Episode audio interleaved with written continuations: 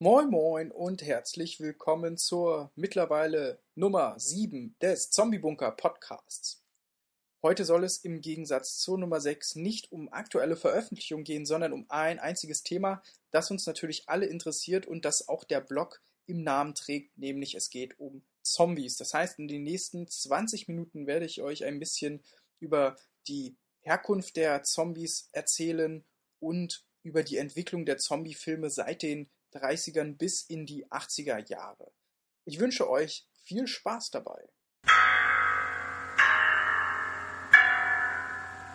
Ja, wenn man sich eigentlich die meisten archetypischen Monsterfilme anschaut, dann hat man da Figuren, die eigentlich auf literarischen Vorlagen basieren, eben Dracula oder auch andere Figuren wie der Wolfsmensch, der eigentlich eher kulturanthropologisch verwurzelt ist. Aber beim Zombie, da gibt es irgendwie gar nichts. Und das ist eigentlich auch das, was das Thema so bemerkenswert macht, denn es gibt ein einziges Buch aus den 30er Jahren, geschrieben von William Seabrooks, The Magic Island, und das ist eigentlich eher ein Reisebericht oder eher ein Sachbuch, das den Voodoo-Kult auf ja, Inseln beschreibt. Und der erste Film, der sich diesem Thema dann auch dahingehend genähert hat, war White Zombie von 1932 der erste Zombie-Film, ja, der gedreht wurde und der sich eigentlich auch ziemlich stark auf das Buch von Seabrooks bezieht. Im Prinzip geht man hier in dem Film nicht explizit darauf ein, dass es sich um Untote handelt.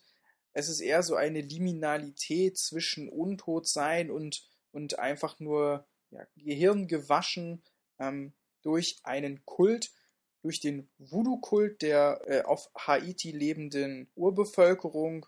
Was natürlich auch bei diesem Film zum Tragen kommt, ist die, ja, ist der Zeitgeist, der natürlich sich auch in den Rassenunterschieden ausdrückt. Es geht also um den, ja, den Wilden, der sozusagen die westliche Frau möchte, äh, den Plantagenhändler Legendre beauftragt, gespielt von Bela Lugosi, und der sozusagen die Frau verwünscht mit Voodoo zu einem Zombie, zu einer Sklavin macht und sozusagen dann dem Bösewicht Beamont habhaft wird.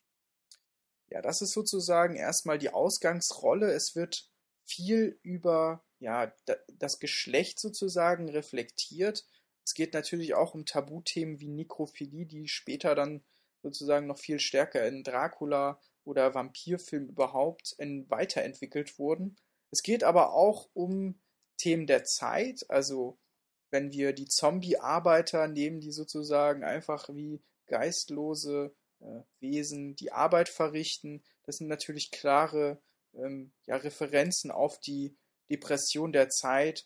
Erst drei Jahre vorher war sozusagen der schwarze Donnerstag, beziehungsweise bei uns zeitverzögert der schwarze Freitag, Börsencrash und Wirtschaftskrise wegen Finanzspekulation. Das sind natürlich auch Themen, die hier mit eingeflochten wurden. Was der Film auch als ja, Genre Revolution auf der Habenseite hat, ist der Point-of-View-Shot, also aus der Perspektive der Person, der das erste Mal hier in einem Horrorfilm eingesetzt wurde, beziehungsweise ein richtiger Horrorfilm ist es eigentlich gar nicht. Es ist eher so ein Grusel- und Schauerstück, das äh, ja diese verzauberte Fremdartigkeit der Insel widerspiegelt. Ja, der Film ist mittlerweile öffentlich zugänglich, weil die Rechte in Amerika abgelaufen sind. Also wer gerne mal in den Film reinschauen möchte, in einer sehr bescheidenen Qualität, der kann dies auf archive.org tun. Außerdem gibt es natürlich auch eine Band, die genauso heißt White Zombie von Rob Zombie, die, glaube ich, zwischen den ja, Mitte der 80er bis Ende der 90er aktiv war und sich eben auch genau auf diesen Film bezieht. Da sieht man eben auch, dass er wirklich bedeutend war. Und es gab sogar ein Sequel, das allerdings nicht offiziell als solches kenntlich gemacht wurde. Revolt of the Zombies von 1936. Äh, der war natürlich äh, weniger erfolgreich. Der Film selbst hat 8 Millionen US-Dollar eingespielt, was bei den bescheidenen Produktionskosten von 62.000 US-Dollar doch eigentlich ganz beachtlich ist. Ja, ein paar Jahre später in den 40ern, genau genommen 1943, folgte dann der nächste bedeutsame Zombie-Film I Walked with a Zombie, wo der Schauplatz ebenfalls auf einer Insel stattfindet. Allerdings ist diese eben nicht Haiti, sondern im westindischen Bereich angesiedelt. Und dort ist es wieder ein Plantagenbesitzer, der ja mit Voodoo-Zeremonien sich Leute untertan macht. Der Film hat weniger Horror, ist auch wieder eher auf Atmosphäre gerichtet und was eigentlich besonders ist, dass sozusagen dieses Thema Voodoo gar nicht so wahnsinnig reißerisch dargestellt wird. Also es wird eher so als komplementäre Religion zum Christentum dargestellt und man kann hier auch eher den Dualismus zwischen zwei unterschiedlichen Dingen sehen, wie eben dem Voodoo versus das Christentum oder auch die Magie, die sich gegen die Wissenschaft stellt, oder eben natürlich auch die schwarzen und weißen Protagonisten, die hier auch natürlich vom Zeitgeist geprägt ganz unterschiedlich agieren, beziehungsweise natürlich auch lebendigen gegen tote Menschen.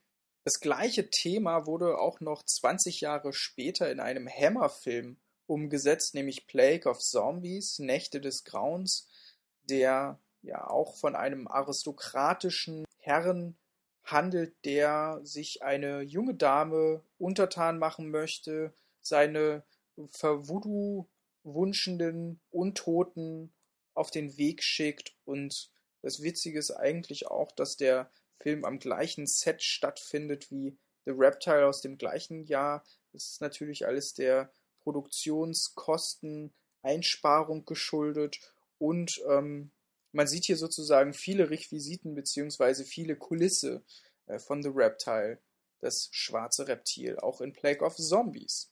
Das war sozusagen die erste Phase des Zombie-Films, der sich stark an diesem Voodoo-Kult der Andersartigkeit von fremden Kulturen äh, ja, bedient hat. Und dann war es natürlich so, dass in den 60er Jahren George A. Romero mit Night of the Living Dead einen ja, kompletten Wandel äh, dieses Motivs vollzogen hat. Jeder kennt natürlich Night of the Living Dead von 1968. Welcome to a night of total terror.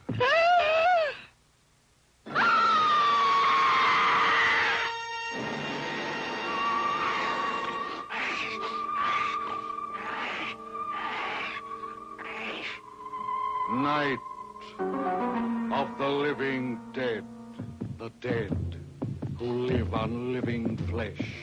John und Barbara, die sich auf einem Friedhof befinden und von einem Zombie gejagt werden. Der Film selbst ist natürlich ein totaler Low-Budget-Streifen mit gerade mal 114.000 US-Dollar. Wenn man das mal vergleicht mit äh, Produktion oder Horrorfilmen aus dem gleichen Jahr wie Rosemary's Baby, die 2,3 Millionen US-Dollar an Budget zur Verfügung hatten, ist es natürlich lächerlich wenig.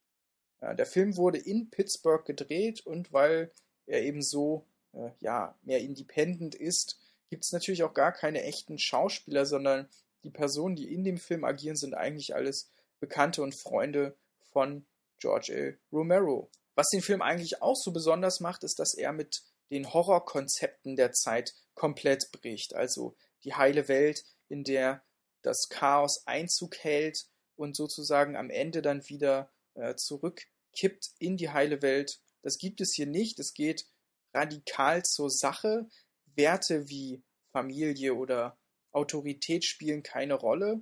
Hier kommt man nicht wie in einem Slasher äh, davon, wenn man nicht promiskuitiv ist und keine Drogen nimmt, sondern hier haben Werte keine Chance. Hier ist sozusagen jeder der Nächste, der dem Tod geweiht sein könnte. Und das macht ihn eigentlich auch so radikal. In den 60er Jahren waren sozusagen die Sehgewohnheiten der Zuschauer noch ganz andere, sodass dieser Film natürlich auch nachhaltig verstört hat.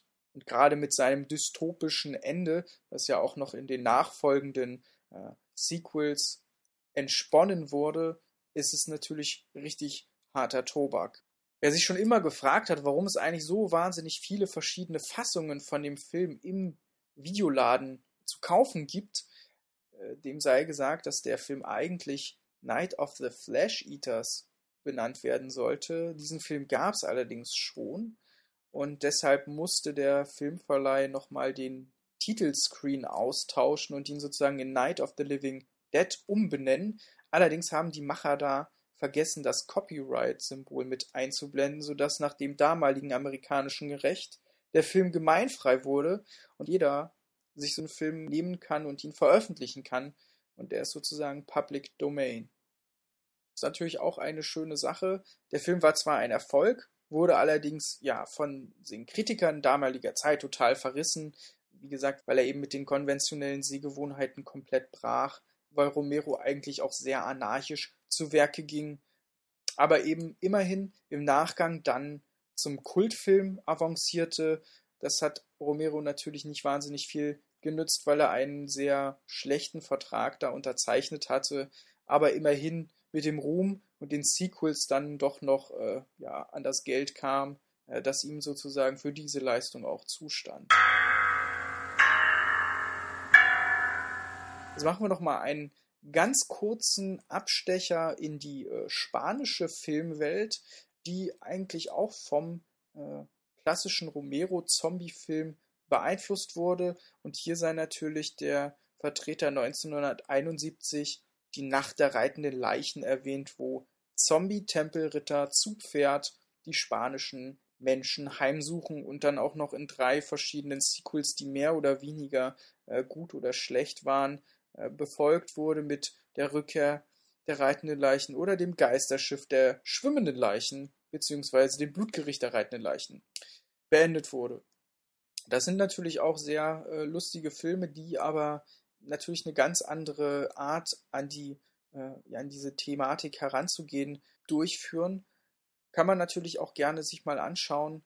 Sollte man vielleicht mal gesehen haben. Gibt es mittlerweile auch ziemlich günstig äh, in verschiedenen Editionen, auch zu Ramschpreisen teilweise. Da macht man sicherlich nichts verkehrt.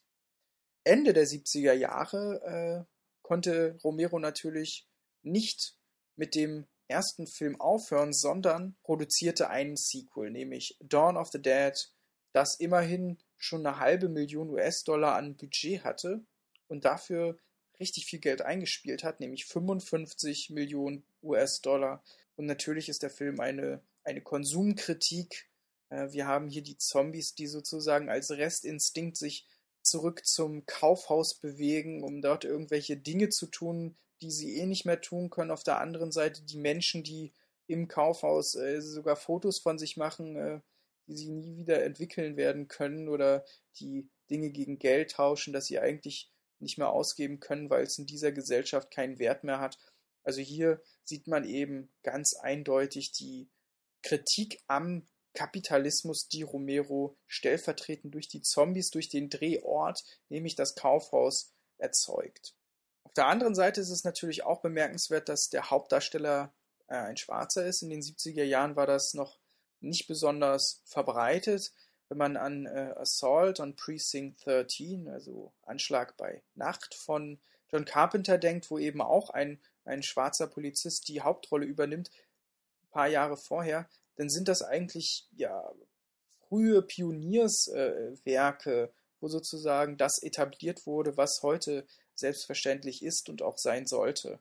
Auf der anderen Seite ging Romero ja auch andere radikale Wege. Er hat diesen Film ohne Rating veröffentlicht, was eigentlich auch nicht besonders Usus ist, was heutzutage eigentlich überhaupt nicht mehr denkbar ist, beziehungsweise nur noch über den Gang im Ausland möglich ist. Sicherlich dazu beigetragen hat auch der gute Mann Tom Savini, der für die Effekte zuständig war, der sich sozusagen damit einen großen Namen machte, auch mit dem Nachfolger und für das Horrorgenre aus Amerika als großer Effektmann eigentlich auch eine Ikone war, wie später dann auch durch Tarantino äh, gewürdigt äh, in verschiedenen Rollen. Ja, zur gleichen Zeit sozusagen mit diesem bunten, hellen äh, Kaufhaus, in dem sozusagen die übertriebenen äh, Splatter-Effekte eingesetzt wurden. Das waren natürlich auch äh, Vorlagen für die späteren Werke wie Braindead von äh, Peter Jackson, aber auch viele italienische Filme. Da geht es eben auch auf die eher geisterhafte Schiene, die Lucio Fulci da vollzogen hat. Aber äh, auf diese Filme soll dann nochmal in einem gesonderten Podcast eingegangen werden, der sich speziell mit dem Horrorfilm bzw. dem fantastischen Film des italienischen Kinos widmet. Deswegen gehen wir direkt in die 80er Jahre weiter zu Day of the Dead von 1985, der nächste Romero, der ja diese Menschenwerdung des Zombies thematisiert, der weg von der radikalen Konsumkritik vielmehr auf gesellschaftliche Probleme als solches äh, hinweist. Wir haben ja hier eben die Tatsache, dass sich die Personen in einem Bunker befinden, auf engem Raum, wo sie sich gegenseitig misstrauen und gegeneinander arbeiten. Das steht sozusagen im Fokus, aber auf der anderen Seite auch die Erziehung der Zombies. Und das äh, trifft eigentlich auch schon wieder das, was Romero eigentlich mit dem Film bezwecken wollte, denn äh, ihm wurde eigentlich ein Budget von 6,5 Millionen US-Dollar in Aussicht gestellt und damit wollte er einen Film drehen, in dem Menschen oder Nationen äh, stellvertretend durch Zombies Krieg führen. Diesen Mechanismus nochmal zu unterstreichen. Allerdings äh, war er natürlich nicht kompromissbereit, was die Gewaltdarstellung betrifft und hat natürlich dann auch nur noch die Hälfte an Geld bekommen, also 3,5 Millionen, was im Gegensatz zu dem davor natürlich auch nochmal eine Stange Geld ist. Hat nur 34 Millionen eingespielt, ein bisschen weniger, naja doch erheblich weniger eigentlich als Dawn of the Dead, aber immerhin das Zehnfache vom Budget, äh, das kann man natürlich auch als Erfolg werten. Der Film war weniger äh, bunt, äh, sondern viel düsterer, eben auch durch die äh, Drehorte dort bestimmt. Ja, und eigentlich auch weniger actionreich. Also es gibt viele Dialoge, es gibt äh, ja viel Subtext in dem Film und damit sind wir sozusagen in der modernen Zeit angelangt. Romero hat da ja natürlich auch noch weitere Filme, die mehr oder weniger gut waren, nachgelegt. Um die soll es dann beim nächsten Mal gehen. Dann auch mehr zur popkulturellen Bedeutung der Zombies. Äh, allen voran natürlich die Comicserie The Walking Dead von Robert D. Kirkman, jüngst verfilmt als TV-Serie oder auch deutsche Vertreter wie Die Toten von Zwerchfell, wo der dritte Band erschienen ist. Ähm, das war es erstmal für heute. Ich hoffe, ihr habt ein paar äh, neue Blickwinkel auf die alten Filme mitgenommen. Wenn nicht, dann äh, hoffe ich, dass ihr euch nicht zu sehr gelangweilt habt. Vielleicht klappt es dann auch beim nächsten Mal mit einer ja, eher regulär zeitlich erscheinenden Folge, sofern das natürlich auch die Umstände zulassen. Aber heute erstmal hier eine Folge, um die lange Durststrecke zu überbrücken. Und es gibt genug Ideen für weitere. Es gibt ja auch noch genug äh, Themenfelder im B-Movie-Bereich wie vorhin schon erwähnt, der italienische Sektor, der auch irgendwann nochmal ganz eigenständig gewürdigt werden soll. Dann vielleicht auch noch das Grindhouse-Kino, beziehungsweise in Deutschland das Bahnhofskino. Slasher-Filme ist natürlich auch nochmal immer eine interessante Sache. Oder einzelne Regisseure, wie beispielsweise John Carpenter oder David Cronenberg, die alle eigentlich eine einzelne Beleuchtung verdient hätten Lasst euch da einfach überraschen, was da in Zukunft noch alles geschehen wird. Ich wünsche euch erstmal äh, viel Spaß beim äh, Lesen im Blog. Wenn ihr Anregungen habt, könnt ihr das äh, gerne in den Kommentaren niederschreiben oder eine Mail an mich zombiebunker.web.de beziehungsweise der Blog zombiebunker.blogspot.com. Ich bedanke mich äh, für die Aufmerksamkeit und bis zum nächsten Mal. Adios.